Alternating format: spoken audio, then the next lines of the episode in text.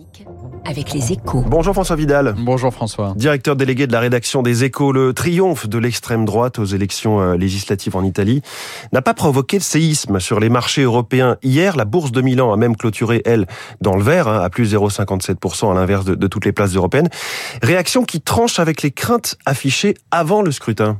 Oui, alors si, on n'a pas assisté à un mouvement de panique, c'est que la victoire de Fratelli d'Italia, le, le, parti de Giorgia Meloni, avait été largement anticipée. Hein. Mais un signe ne trompe pas, les taux d'emprunt de l'État italien ont continué de se tendre hier, alors qu'ils avaient déjà beaucoup progressé ces dernières semaines. Ils ont dépassé le cap symbolique des 4,5%, soit le double de ce que paye l'Allemagne pour s'endetter. C'est la preuve que les investisseurs ne sont pas prêts à faire un chèque en blanc à la nouvelle coalition et à ses 40 milliards de dépenses supplémentaires.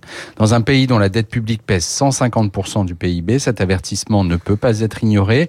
Et d'ailleurs, la future présidente du Conseil a déjà annoncé que son premier voyage sera à Londres pour exposer ses intentions à la City. Alors la City, d'accord, mais Giorgia Meloni devra aussi rassurer ses partenaires européens. Oui, sur les sujets sociétaux et migratoires, c'est certain. Hein, L'arrivée au pouvoir d'un bloc de droite ultra-conservateur à Rome risque de modifier les équilibres au sein de l'Union.